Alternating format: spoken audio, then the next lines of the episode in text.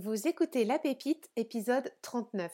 Aujourd'hui, je reçois Sylvie de Papote et Lunaison et on va parler de tarot contextuel. Bienvenue sur La Pépite, le podcast des passionnés de tarot. Je m'appelle Cécile Faltasi, je suis tarologue et coach de croissance. J'ai créé La Pépite, le tarot pour entreprendre ta vie, pour partager ensemble notre passion des cartes et du développement personnel et professionnel.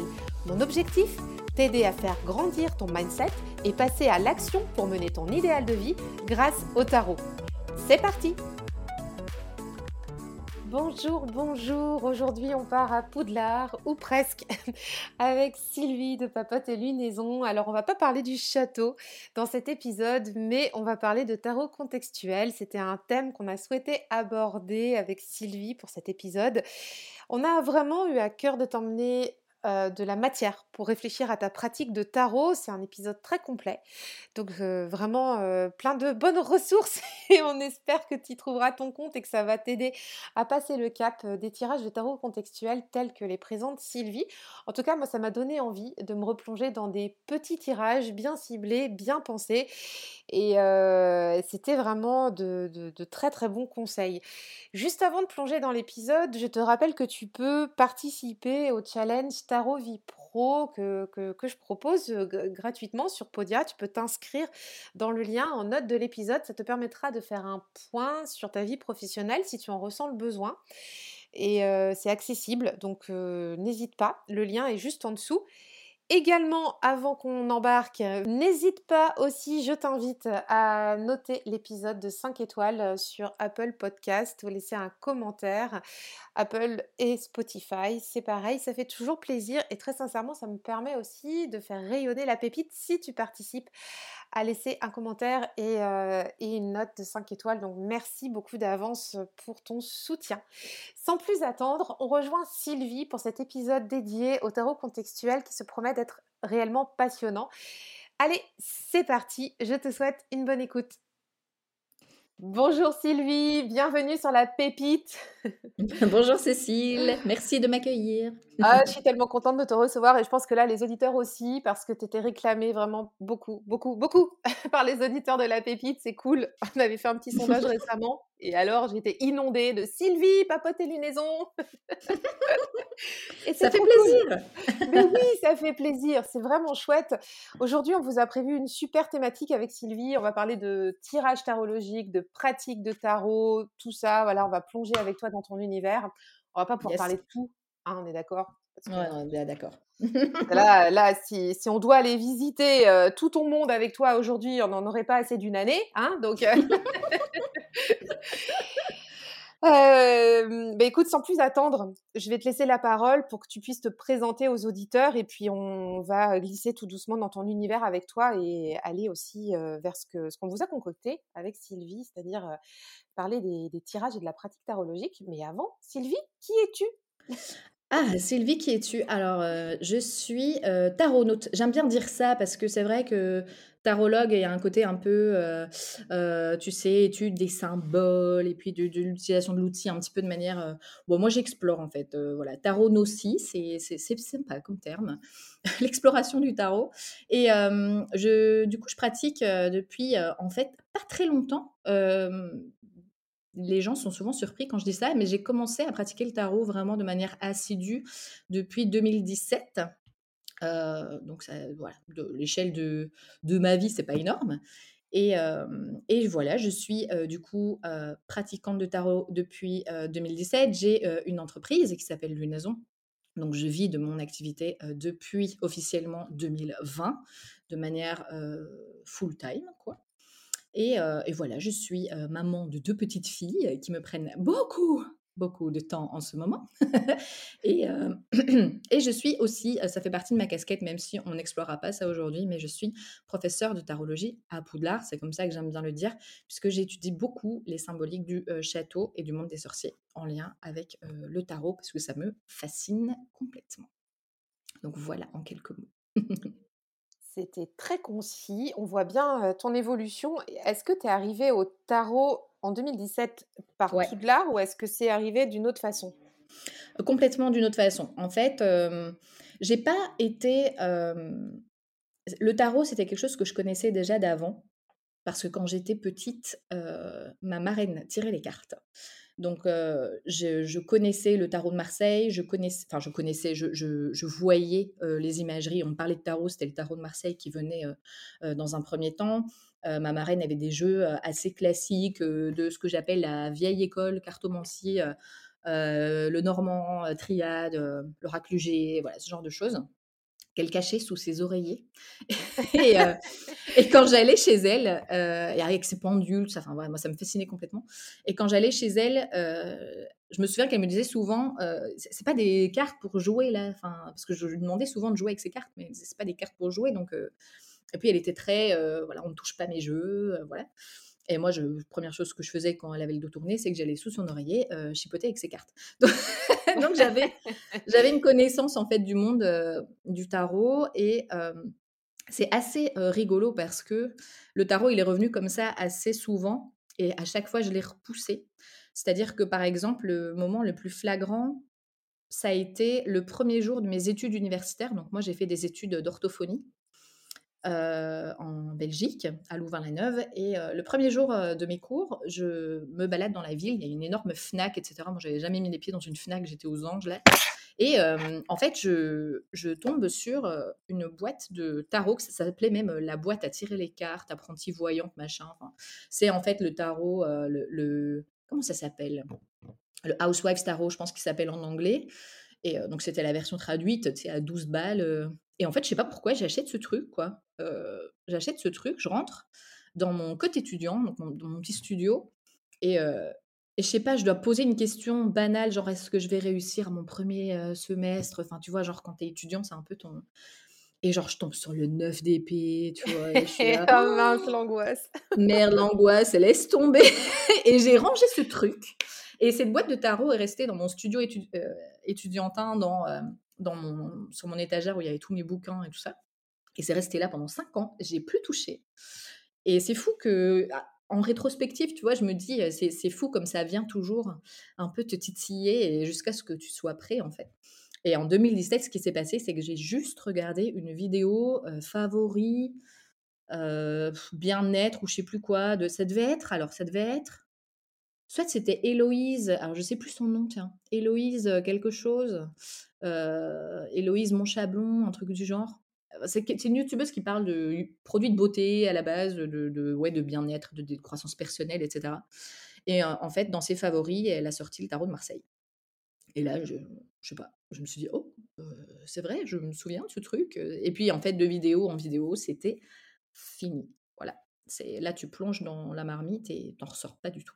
Donc voilà, c'est juste revenu comme ça, comme un cheveu sur la soupe. Et c'est comme ça que ça a redémarré. Ok, donc en- on- là on est en 2017, tu as le déclic Ouais. avec la vidéo d'Héloïse. Euh, et, et là tu te dis, tiens, il y a un truc à faire avec les cartes, ou ça te rappelait ta marraine, ou euh, Ouais, ouais, c'est ça c'est ça? Ouais, c'est ça. En fait, euh, déjà, ce qui, ce qui a vraiment changé avec cette vidéo, c'est qu'elle utilisait le tarot d'un point de vue euh, de développement personnel. Et que moi, j'avais une appréhension très forte par rapport à la cartomancie, à tout ce qui était divinatoire. Et ma marraine, c'est ce qu'elle pratiquait. Donc, euh, euh, encore maintenant, ma marraine, elle a une vision des cartes du si j'ai, je sais pas moi, la carte de la tour et la carte de la mort, quelqu'un va décéder dans un Hmm. hôpital. Enfin, tu vois, ce genre de truc. Alors que moi, c'est pas du tout mon approche. Et quand j'ai vu qu'il y avait une autre façon, en fait, d'utiliser les cartes, c'est là que ça m'a un peu intéressée. Et euh, avant d'acheter un tarot de Marseille, je me suis juste acheté un oracle. Alors, je me souviens, je l'ai revendu depuis parce qu'il ne me parlait plus du tout, mais c'était l'oracle du peuple animal de Ryu. Et euh, j'avais acheté ce jeu.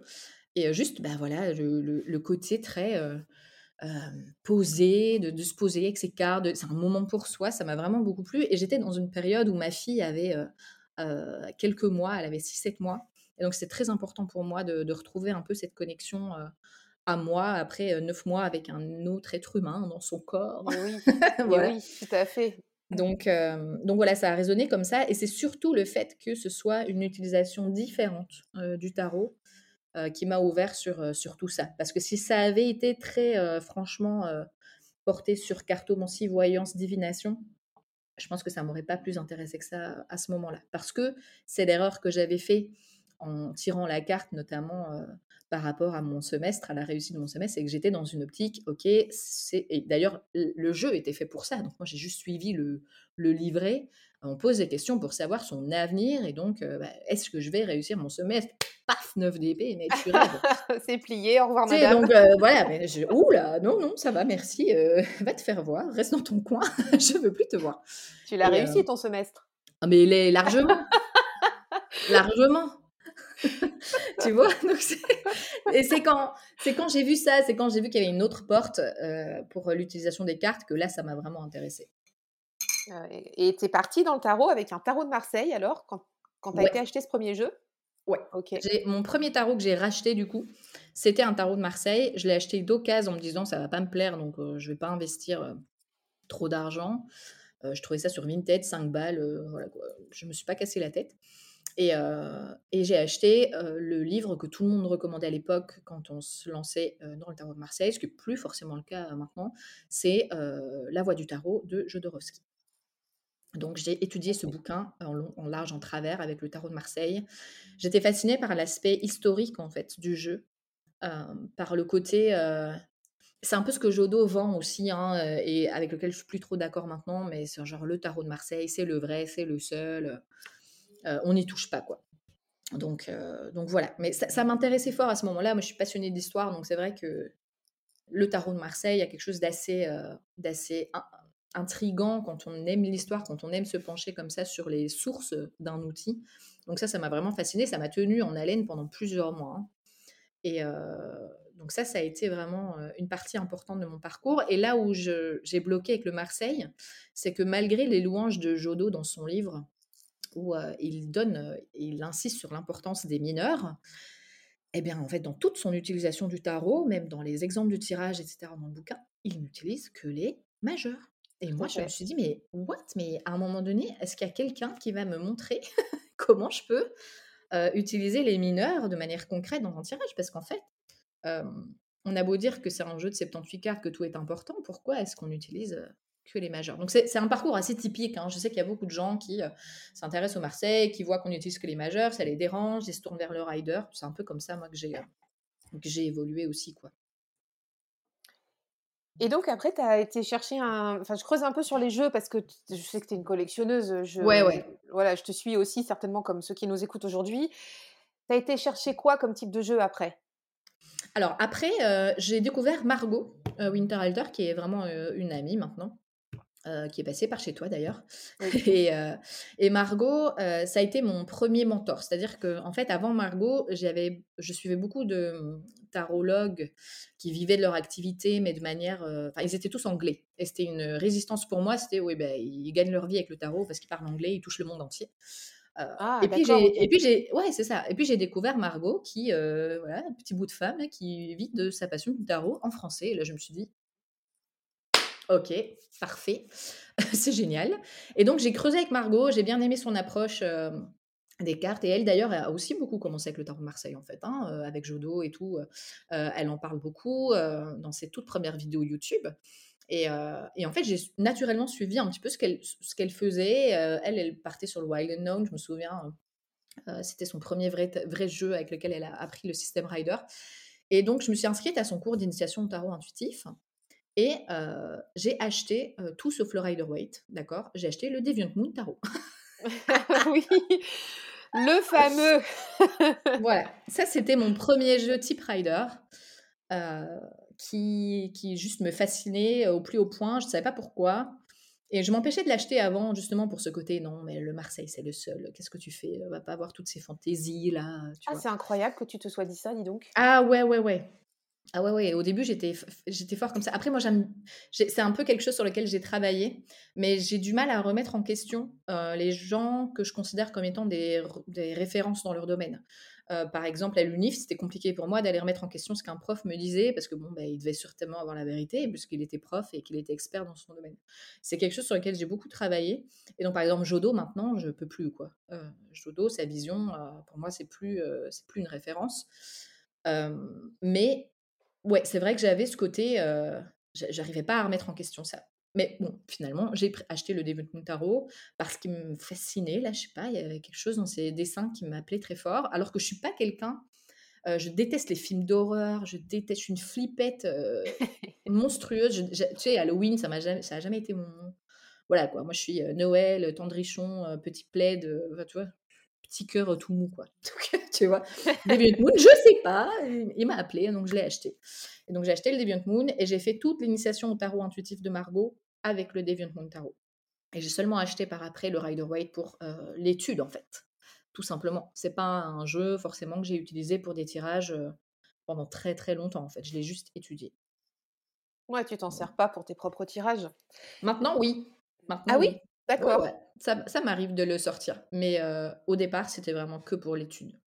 C'est pas un jeu que j'affectionne particulièrement, moi. Le Rider Waite Smith mmh historique. Je suis pas vraiment fan des illustrations de Pamela Coleman Smith, ça, ne me parle pas des masses. Après, effectivement, pour l'étude, c'est quand même intéressant parce que tu reviens aux sources, tu reviens aux, bases. Tu vois, d'avoir ton Marseille, d'avoir ton Rider Waite Smith, c'est quand même intéressant. Ouais, c'est sûr. Et, c'est vrai que tu, tu l'utilises aussi dans, les formations que tu proposes, le, le Rider Oui, voilà. Ça reste la base de référence. C'est sûr. Pour moi, c'est la référence. Mmh. Donc, je préfère utiliser celui-là aussi parce que ça, parlera d'office à tout le monde. Et oui. Quand on parle de tarot, on pense au Marseille, on pense au, au Rider et on pense de plus en plus au Tot maintenant. mais comme ça, ça reste une référence. C'est sûr que c'est intéressant de revenir là-dessus quand on est dans une démarche pédagogique, en tout cas. Ah, certainement. Et justement, avec le tarot, voilà, il y a des questions que je pose assez souvent, ce que j'aime bien. On va aller un peu dans le croustillant. Est-ce que tu as des arcanes avec lesquelles tu es vraiment familière et d'autres que tu peux pas saquer? Yes, bien sûr. Alors, je vais commencer par celle que je peux pas saquer parce que je sais pas, ça, me parle plus. Euh, Vas-y, allez, euh, mode clash là. non, en fait, il y en a une. Il y en a une principalement que je peux vraiment pas voir en peinture dans le système Rinder, et puis il y en a une que j'ai du mal à, assimiler le concept en fait. Donc celle que je peux vraiment pas voir, c'est le 3 dp Je pense que c'est euh, le cas de pas mal de personnes. En fait, je trouve que le 3 dp représenté dans le système Rider euh, passe à côté, en fait, euh, littéralement, de, ce qu'on peut euh, associer élémentalement et numérologiquement à un 3 d'épée. moi, ce cœur transpercé de l'âme où on va d'office te sortir la, la fameuse oui mais le 3 d'épée tu, vas, tu, vas, tu vas être triste tu vas on va te trahir tu vas tu vas te sentir enfin tu vois pour moi ça c'est très léger quoi et c'est un peu superficiel et j'ai toujours eu un souci avec cette lame jusqu'à ce que je découvre le système TOT. Et là, bah voilà, TOT, euh, merci. Merci euh, de là où tu es. C'est vraiment beaucoup plus. Euh, en fait, beaucoup moins dénoté de manière très. Tu vois, l'art justement de Pamela Coleman Smith est un peu trop évocatif, je trouve. Mais après, quand on creuse, c'est super intéressant en fait. Euh, voilà, c'est juste que superficiellement parlant, le cœur avec les trois épées, parce qu'en fait, Pamela Coleman Smith, faut pas oublier qu'elle s'est quand même basée sur le Solabus Cataro. Et donc, quand on retourne voir le Solabus Cataro, le fameux, par exemple, 10 de bâton avec le, personnage surchargé de bâton, c'est une, image historique du Solabus Cataro. Donc, c'est pas Pamela Coleman Smith qui a euh, pondu ça. Donc, c'est aussi intéressant d'aller revoir ça. Et si je me trompe pas, il me semble que le 3 d'épée de Pamela Coleman Smith est aussi inspiré du Solabusca Tarot. Donc voilà. Mais ça, c'est une carte. À chaque fois, systématiquement, quand j'achète un tarot, je vais voir à quoi elle ressemble dans ce nouveau tarot. Et j'aime bien les gens qui vont essayer d'apporter un, un, petit twist à cette représentation-là. Et alors, la deuxième carte que j'aime pas trop, c'est la route fortune. Quand elle tombe, Déjà, c'est désagréable parce que je sais que les fins de cycle et les nouveautés, c'est pas mon truc là. moi, le changement, euh, je, c'est pour tout le monde, hein, je le sais, mais le changement, j'ai vraiment du mal. Euh, c'est quelque chose sur lequel je dois vraiment beaucoup travailler. Et, euh, et la route fortune, il y a ce côté lâche prise sur ce que tu contrôles pas. Ça, c'est chaud là pour moi. le petit côté empereur que t'aimes bien qui Mais voilà, mais c'est ça. Et c'est pour ça que je parle de la route fortune d'abord parce que vraiment, il y a ce côté dans la route fortune, il y a le double tranchant de la route fortune de oui, tu peux agir sur des choses que tu peux agir, tu peux agir sur comment tu perçois des situations, sur comment toi tu vas réagir face à certaines situations. mais à côté de ça, il y a des choses qui se passent et que genre tu peux pas. c'est le double tranchant tu sais, de, cette notion de destinée ou est-ce que tu as vraiment un chemin tout tracé ou est-ce que tu, es, tu as du libre arbitre? La route fortune te dit que tu as un peu des deux finalement. Et, ça, j'aime pas trop parce que justement, l'une des cartes avec lesquelles je résonne beaucoup, c'est l'empereur. l'empereur parce que... Alors déjà, c'est ma carte de naissance. Donc, si tu additionnes les chiffres de ma date de naissance, etc., ça se réduit à 4. Le 4 est un chiffre ultra, ultra important pour moi. le côté stable, sécure, de quelqu'un qui construit sur des, des, fondations solides. Le côté visionnaire aussi de l'empereur qui cherche à, à bâtir un royaume, enfin un, un, empire même, qui lui ressemble. tu vois, ça, ça me parle beaucoup, énormément, énormément. Et pour moi, l'empereur, c'est l'essence des quatre rois du tarot. Et les rois, ce sont aussi des cartes avec lesquelles je travaille énormément. Donc l'empereur, je sais que c'est une carte déclencheur chez beaucoup de gens. Il n'y a pas beaucoup de gens qui, qui aiment cette carte. Moi, c'est une de mes cartes préférées. C'est un peu... ouais, c'est une partie en tout cas de ma personnalité, celle qui, qui ressort, qui, qui est assez flagrante. Donc l'empereur, c'est une carte vraiment que j'aime beaucoup. Et la deuxième carte, c'est la reine de bâton la reine de bâton parce que, et ça encore une fois, je pense que ça a vraiment un lien très fort avec le cours d'initiation intuitive de Margot qui propose en fonction de son signe astro d'aller chercher un personnage de la cour qui correspond élémentalement à ce signe astrologique. Donc moi, il faut savoir que je suis bélier solaire, bélier lunaire, euh, enfin mon mercure euh, est en bélier, enfin bref, je suis, je suis vraiment à fond bélier là. Donc je suis très très feu et c'est vrai que la reine de bâton, c'est un... En fait, c'est l'arcane pour moi la plus inspirante de tout le jeu de tarot. C'est celle qui m'inspire le plus. ça ne veut pas dire que je m'identifie à 100% à elle, mais c'est un peu... Oui, une figure inspirante, c'est celle à qui j'aimerais le plus ressembler. Tu vois ce que je veux dire? Donc c'est vrai que c'est... L'incarnation de la reine de bâton, ça me fascine complètement. Donc c'est une carte aussi que j'aime beaucoup regarder dans des jeux. par exemple, dans le Deviant Montaro, la reine de bâton, je la kiffe, quoi. côté guerrier, le côté je, suis là pour moi. Je... Et c'est une carte qui, généralement, si elle me plaît pas dans un jeu, je ne peux pas acheter le jeu. Voilà, ça c'est plus que n'importe quelle autre carte. La plus importante. Tu vas même aller au-delà de l'empereur, tu vas aller regarder cette reine de, de bâton. Beaucoup plus, ouais. Mmh. Et si par exemple le 3 d'épée il est vraiment moche et que la reine de bâton tu, tu la surkiffes, tu vas y aller? Ouais, je vais y aller. Ouais, ouais, je vais y aller. Ouais, ouais. Et parfois il suffit, tu sais, qu'une seule carte me parle dans le jeu et c'est bon. Hein. Euh, ouais. Parfois je, tu te l'expliques pas forcément. Hein. C'était ça avec le, le Forest of Enchantment Tarot par exemple, euh, la carte de l'ermite là, moi c'était vendu quoi. J'ai eu cette carte du blaireau dans sa petite grotte euh, avec ses petits bouquins machin, fini. c'est bon. Oui, j'achète le jeu, je vais même pas voir les autres cartes. Je m'en fous. Je veux ce jeu pour cette carte. Et quand cette carte sort dans un tirage, du coup, ça fait. Euh, il y a un petit truc un peu magique qui se passe. Ouais, ça, te fait du bien. Ouais, c'est sûr. Alors, donc, il y a eu cette initiation au tarot avec. enfin, au tarot intuitif, pardon, avec la formation de Margot par laquelle tu es passée. Bon, maintenant, quoi, mmh. es, maintenant, tu es toi-même. Oui, oui. Comment dire faiseuse, enfin je sais pas comment dire ça, mais toi, toi-même maintenant tu proposes tes propres programmes. Mmh et justement dans tout ce parcours, ce qui est intéressant, donc on voit quand même que tu as cheminé tout à l'heure, tu nous, tu nous partageais, donc tu as démarré le tarot réellement en 2017, tu t'es professionnalisé à 100% en 2020. Ouais. Et puis il y a eu aussi, tu le partages très souvent sur tes réseaux sociaux, toute une progression dans la façon d'aborder les jeux, les tirages. dans la façon de, de, comprendre aussi ce qui se passait quand tu tirais certaines cartes.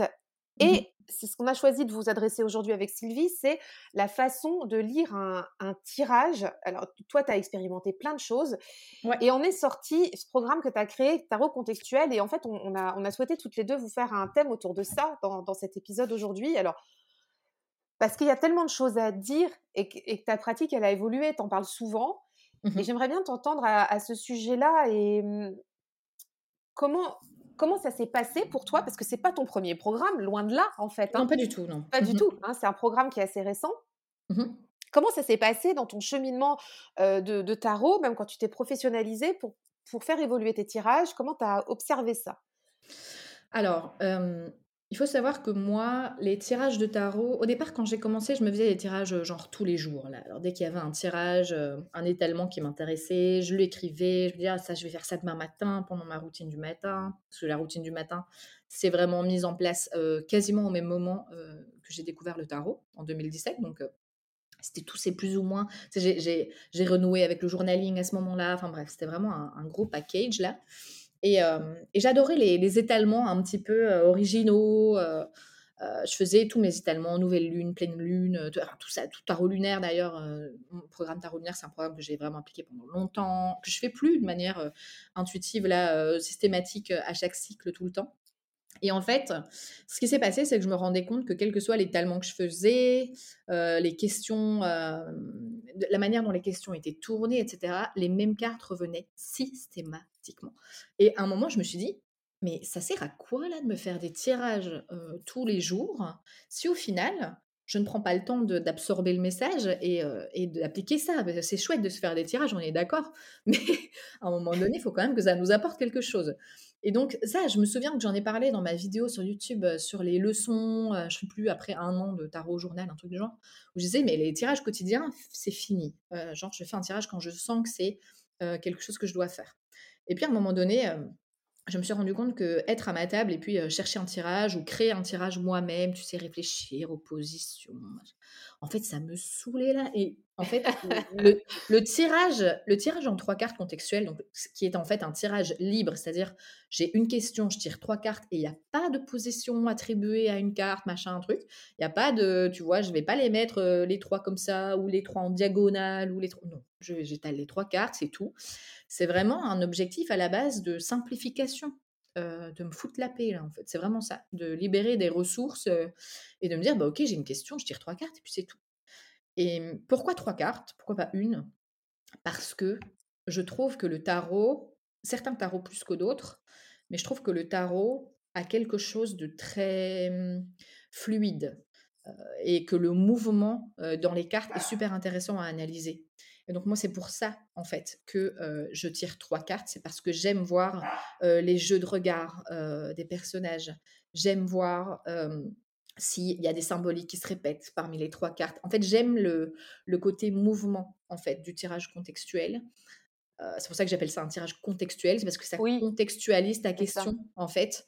Euh, et c'est, il y a plus de storytelling en fait que de euh, vraiment d'interprétation carte par carte. Ok, ça c'est telle question, j'ai telle carte, donc ça répond à tel truc. Et on dit souvent quand on fait un tirage, même en neuf cartes par exemple, même si on fait par exemple une, une croix celtique on dit souvent, ben voilà, il faut regarder aussi le tirage dans son ensemble et voir quelle carte regarde quelle autre, etc. Mais moi, je trouve pas ça forcément pertinent dans un tirage de croix celtique. Ben parce que chaque carte a une position à la base. Alors oui, peut-être que des positions peuvent être intéressantes à confronter, genre le passé et le futur, ouais, ok. Mais après, euh, après, dans un tirage contextuel, ce qui est intéressant, c'est que les trois cartes sont tirées pour répondre à une seule et même question. Ce qui fait que les jeux de regard, pour moi, sont beaucoup plus pertinents que, que dans un, tirage plus, on va dire, plus classique, quoi, avec des, positions déterminées. Et donc, le tirage contextuel, j'ai commencé à utiliser ça bah, tout le temps. Voilà. quelle, que soit, quelle que soit la question, que ce soit, par exemple, ce matin, c'est ce que j'ai fait. J'ai, ok, ça fait longtemps que je me suis plus fait de petits, genre un tirage entre guillemets léger du jour, trois cartes, voilà. C'est tout. j'ai mon message, j'ai mon, j'ai le l'analyse du mouvement des cartes. Il y a des cartes intéressantes. Il y a quand même une carte qui est revenue par rapport à mon dernier tirage contextuel en trois cartes, une seule sur les trois. Pourquoi c'est là? Pourquoi dans cette position-là? Enfin voilà.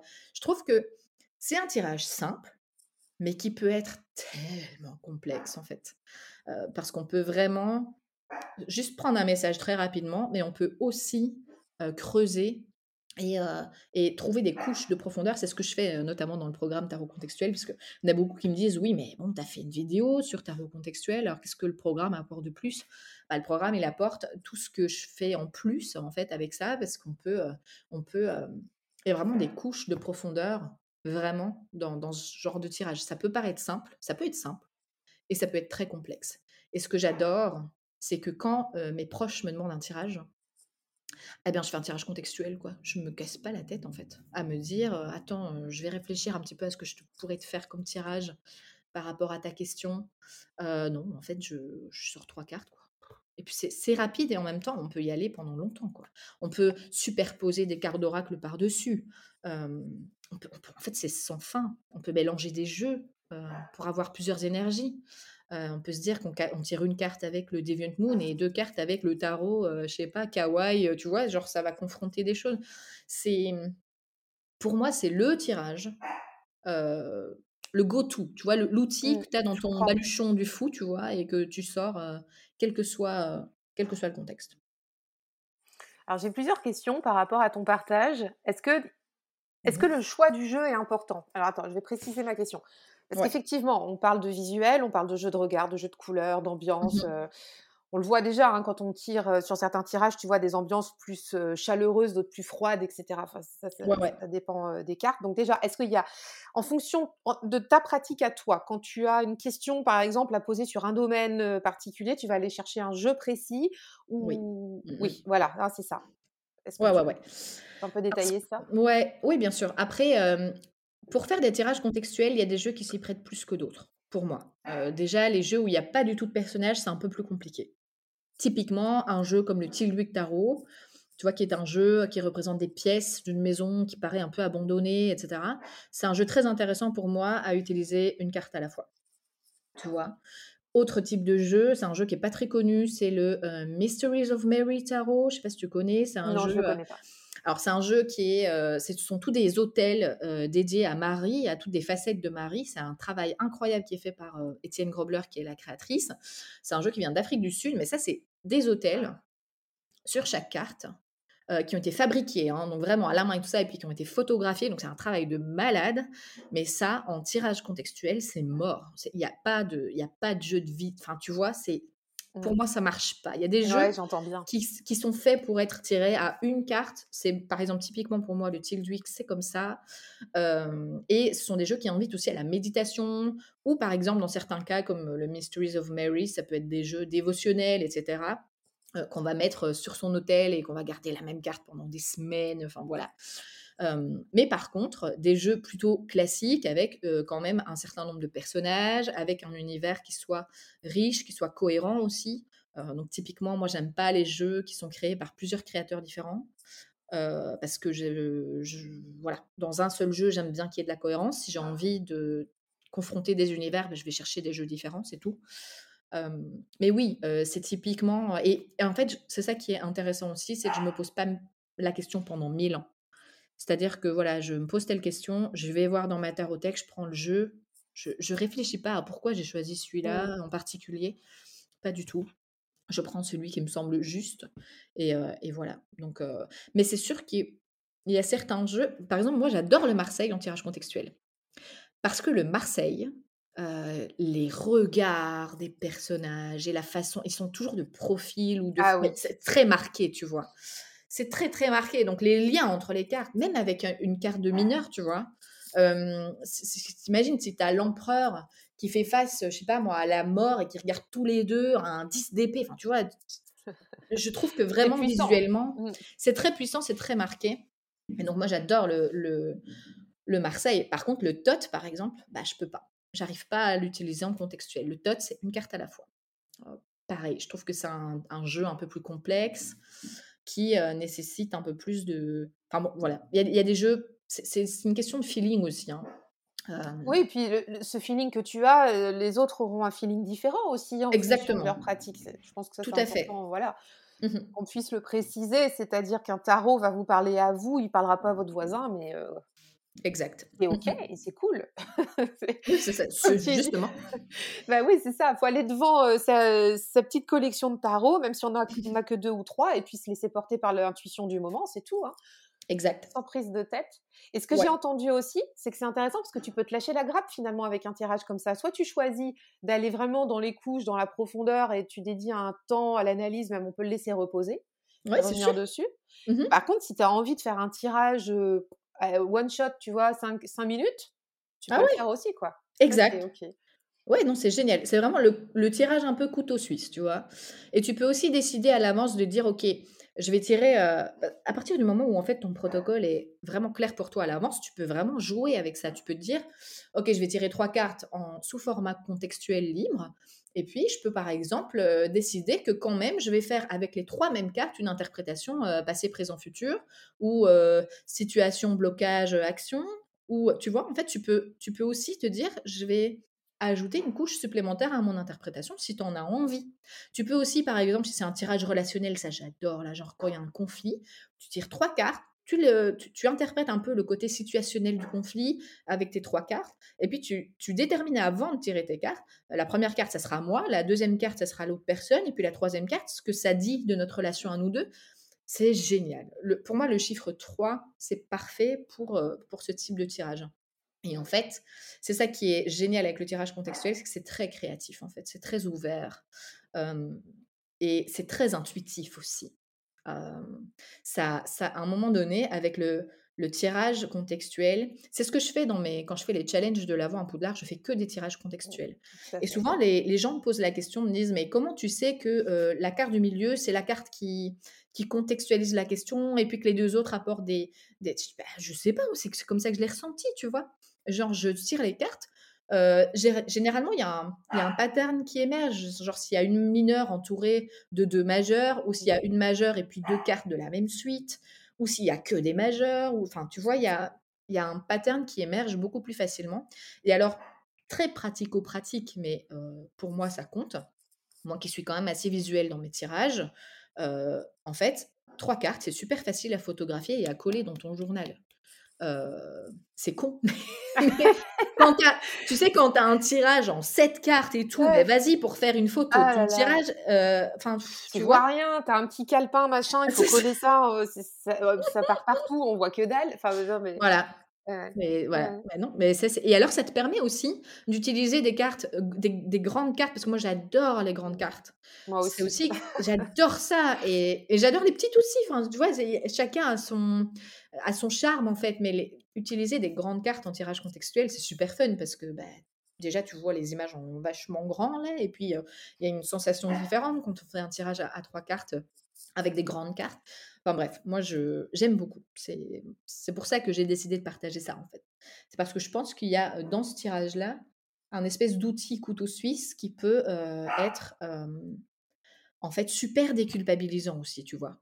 Genre quand tu vas chez un proche et qu'on te demande un tirage et que tu passes 20 minutes à essayer de faire un, spread convenable et tu, tu genre trois cartes, allez c'est bon c'est parti, tu, sais tu sais que es, en trois cartes tu as, ce qu'il faut tu vois et je trouve que ça ça montre aussi à la personne à qui tu tires les cartes que bah, tu sais de quoi tu allez voilà quoi tu es prêt tu sais tu sais ce que tu as dans le ventre tu sais ce que tu sais ce que tu fais en tant que que pratiquant du tarot et moi, je trouve ça, euh, bah, je trouve ça apaisant. En fait, c'est simplifié. Voilà, moi, je préfère.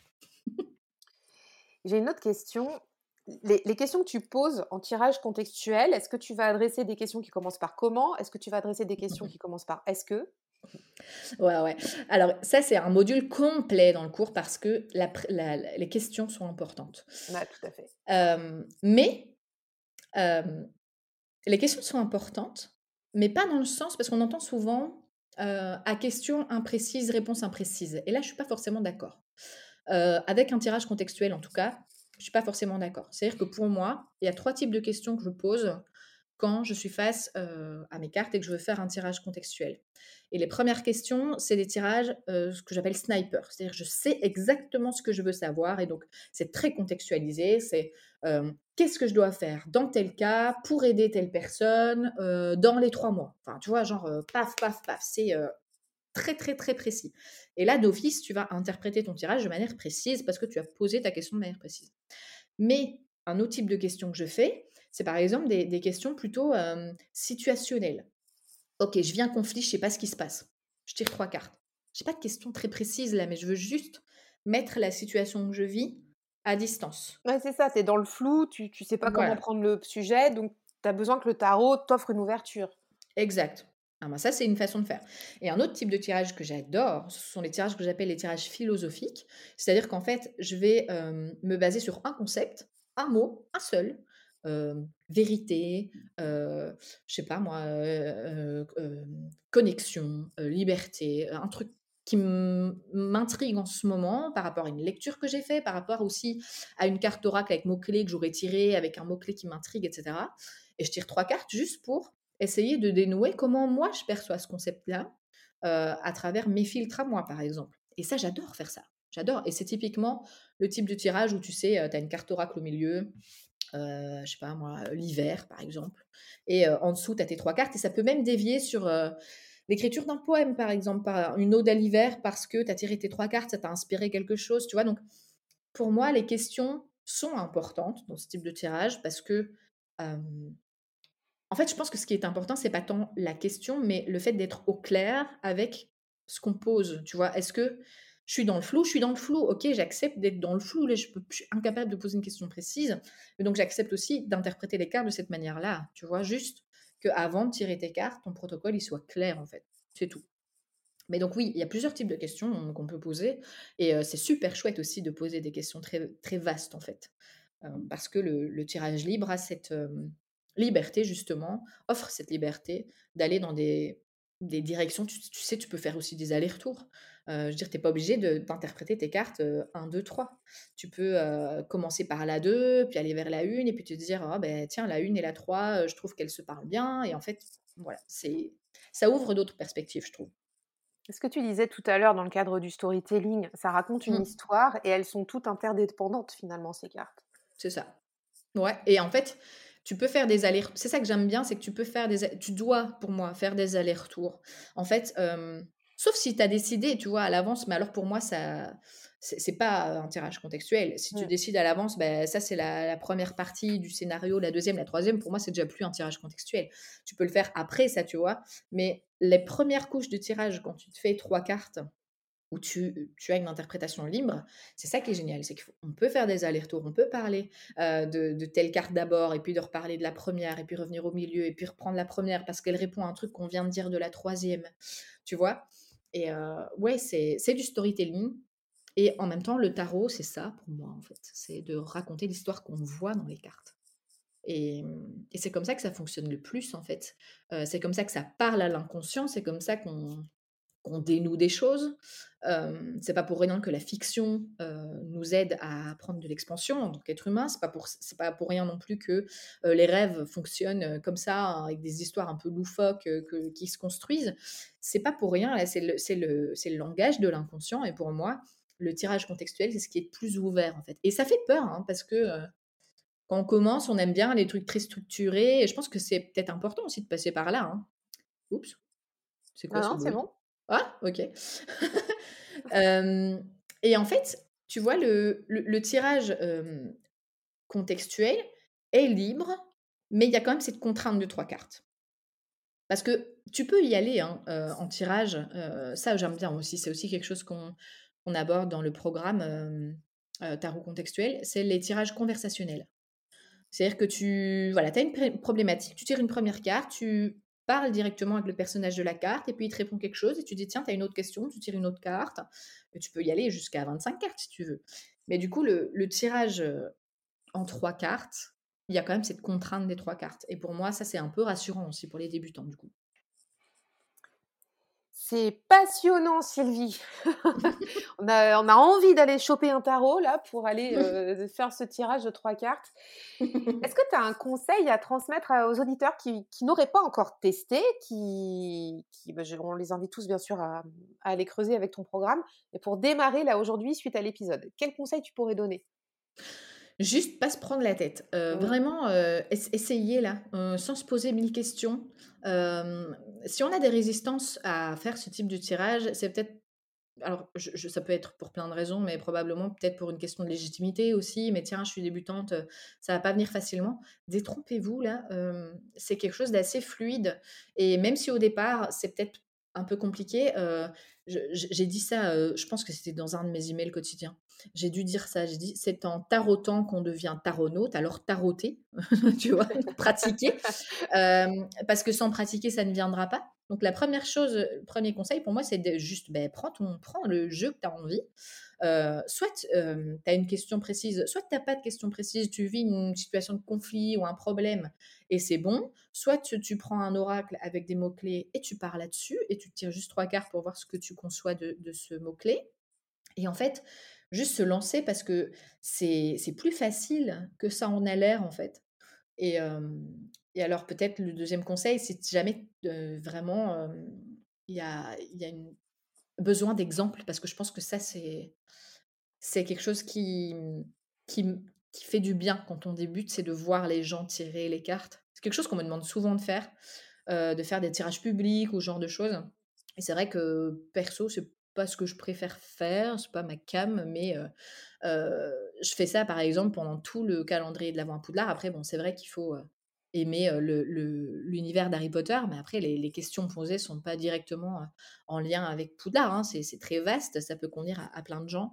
Mais j'ai fait une vidéo, hein, sur, sur le tirage contextuel qui est accessible gratuitement sur YouTube, où je fais un exemple, par exemple, un exemple, par exemple, c'est bien Sylvie, où je donne un exemple concret de tirage, contextuel avec le tarot de Marseille d'ailleurs. Mais ouais, c'est s'il y a besoin d'exemples, il y en a une flopée. On en a fait déjà 3, hein, des années, de challenge, tout est dispo sur IGTV avec, avec chaque jour, un tirage contextuel, en fait, pendant 25 jours donc il y a de quoi faire, quoi. Si vous voulez des exemples. Top, top, top. On va arriver à la fin de cet épisode, le temps passe super vite, ça fait déjà quasiment 3/4 d'heure qu'on est en train de papoter, on se rend pas compte. Je t'avais demandé avant qu'on se voit si tu avais des des bouquins, des livres, heu, Mmh pourquoi mh. pas à conseiller. Alors on sait à quel point tu es une fan de lecture. Ça va être, ça je sais pas si tu as réussi à choisir, heu, 1 ou 2 références? Alors, hem, ce qui est ce qui est souvent problématique avec moi, avec mes lectures, c'est que je lis beaucoup en anglais. J'ai très, très beaucoup de facilité avec les langues de manière générale. Je peux lire en espagnol, je peux lire en anglais. L'anglais, ça ouvre des portes, incroyables, même si je pense que le champ éditorial francophone fait des gros efforts là en ce moment, et qu'il y a énormément de références qui sont traduites et cetera. Heu, par rapport au tarot, alors c'est très spécifique au tarot de Thoth pour le coup, mais toute la 1re partie de ce bouquin est absolument fascinante. C'est ça s'appelle Understanding Aleister Crowley's Thoth Tarot de Lon Milo DuQuette. Alors toute la partie sur les cartes, heu, je l'ai pas lu du début à la fin, juste quand je tire une carte, je vais je vais lire la carte à laquelle ça se réfère. Mais la 1re partie de ce bouquin est géniale. Lon Milo DuQuette, il a une façon d'écrire, heu, très fluide, mais encore une fois, c'est une référence en anglais. Hem et là, je je l'ai pas encore lu, mais franchement, heu, je pense que c'est, heu moi je cherche de plus en plus des références tarologiques qui sortent, heu, qui sortent bon alors je clairement, je vais recommander Holistic Tarot de Benny Bellowen parce que c'est un peu la bible du rider pour moi.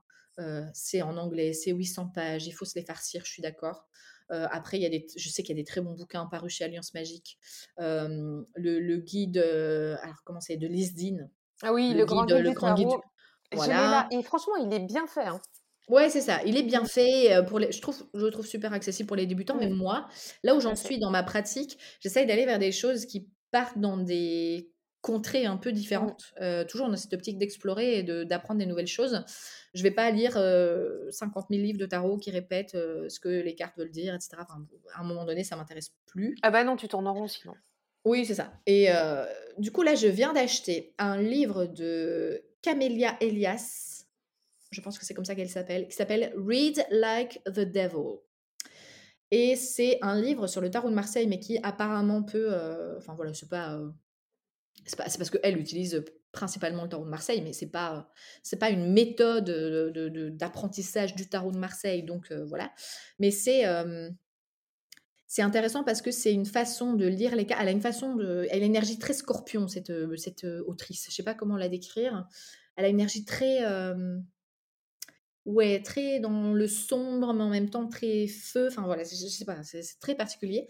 Mais son elle a une série de 3 livres sur donc du coup Read Like the Devil, Marseille, Lenormand et cartes à jouer, je pense, cartomancie Ah génial! Excellent. et heu, ouais, donc heu, ça a l'air vraiment cool. J'ai commencé par celui sur son tarot de Marseille. Je l'ai reçu là, la semaine dernière, donc c'est ma prochaine lecture tarologique.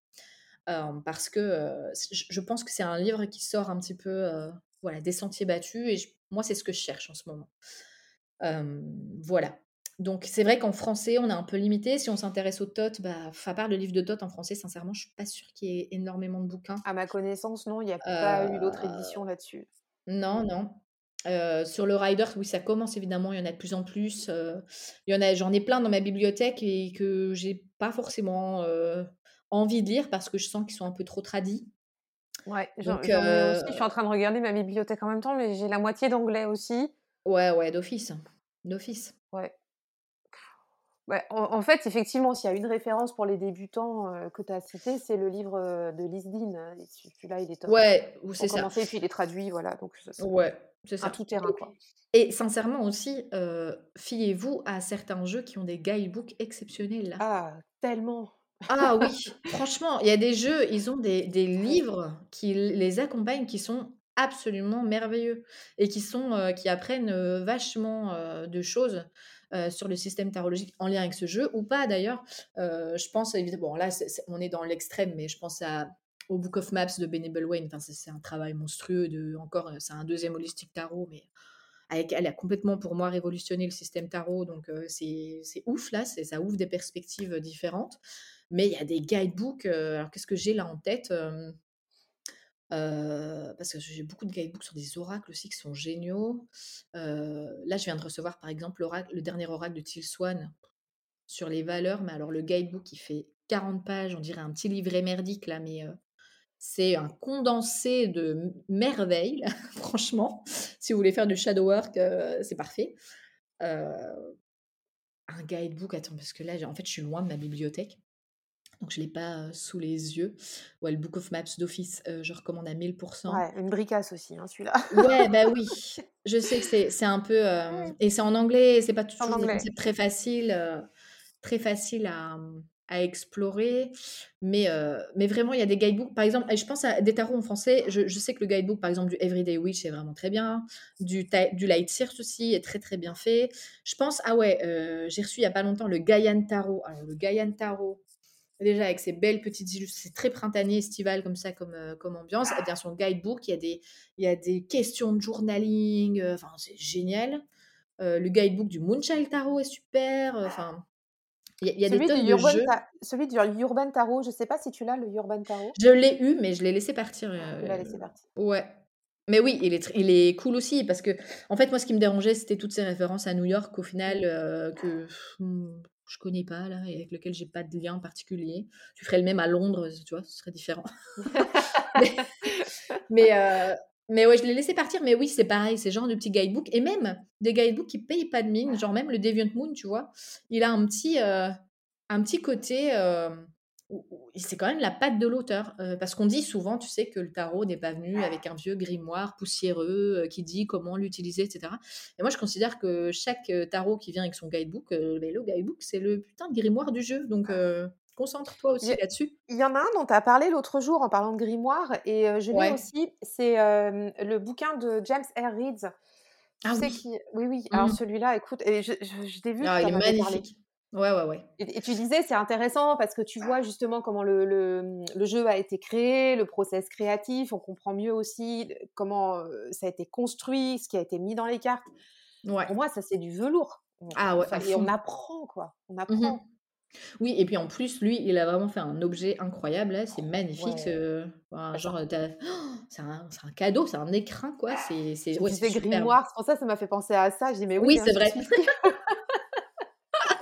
Celui-ci». Oui, beh, voilà, les guidebooks, ils sont souvent sous-estimés, je trouve et Ouais. heu et alors qu'on en apprend vraiment beaucoup. Donc heu, voilà. Bon, on a donné pas mal de pistes, hein, déjà. On arrive à la fin. Sylvie, où est-ce qu'on peut te retrouver si on veut aller suivre, heu, toutes tes aventures? Heu, le plus facile, je pense, c'est là où je suis le plus présente, c'est Instagram. Donc papoter lunaison sur in sur Instagram, je suis assez présente, je partage souvent, je fais des stories, heu, assez régulièrement, des petits posts et cetera. Sinon, heu, j'ai lancé, début 2022 une, liste d'emails quotidiens. Donc tous les jours de semaine, du lundi au vendredi, j'envoie un petit mail avec, des, j'essaye, c'est pas juste alors bien sûr qu'il y a, une, une, une idée promotionnelle derrière. euh, en même temps, Lunaison est une entreprise, donc c'est un peu normal. Mais euh, il y a aussi euh, une vraie volonté de ma part de partager des idées euh, de partager des, astuces, des vidéos exclusives, des tirages, de vous donner aussi parfois des vidéos qui font partie de certains cours, juste pour vous donner des, des aperçus. Voilà, il y a une volonté de ma part d'avoir un, la plateforme d'email, je trouve ça plus personnel de, recevoir dans ça. C'est comme si je vous envoyais un petit hibou chaque matin avec euh, votre petite missive du jour. Et, euh, et j'aime beaucoup faire ça. Donc là, c'est euh, voilà, c'est du contenu gratuit et qui, et qui je pense, reflète bien ma pratique à moi. Et sinon, YouTube, YouTube c'est aussi la plateforme où je partage des vidéos gratuitement. C'est vraiment le côté créatif et fun que, j'aime beaucoup. Et récemment, ouais, récemment quand même, début 2022, j'ai lancé le Discord de Lunaison qui, est super cool du coup, avec des salons dédiés pour chaque cours. Si vous êtes membre des cours, vous avez des salons dédiés où vous pouvez partager de manière beaucoup plus efficace que Facebook. Je sais que beaucoup de gens sont réticents à quitter Facebook et à passer sur Discord. Mais je vous assure que Discord, c'est une question de minutes. Une fois que vous y êtes fait, là, c'est génial. C'est une espèce de chat illimité, là, c'est parfait. Donc voilà, ça c'est un peu les plateformes où on peut me retrouver. On mettra tout en lien de l'épisode pour te retrouver. On va aussi mapper les références que tu nous as données, comme ça on va tout avoir. Yes. Eh bien, je te dis un très grand merci, Sylvie, d'être passée sur la pépite. Merci pour tous ces beaux conseils. J'espère que vous qui nous écoutez, ça vous aidera bien. merci, à toi, Cécile. Merci. C'était super chouette. ah, cool. À bientôt. À bientôt. bye bye. Bye. Merci d'avoir écouté cet épisode. Pour soutenir la pépite, je t'invite à laisser ta meilleure note et ton commentaire sur Apple Podcast ou ton application favorite. Merci d'avance, tu aides à faire connaître le podcast et pour continuer à échanger sur cet épisode, on se retrouve en DM sur Instagram. À tout bientôt.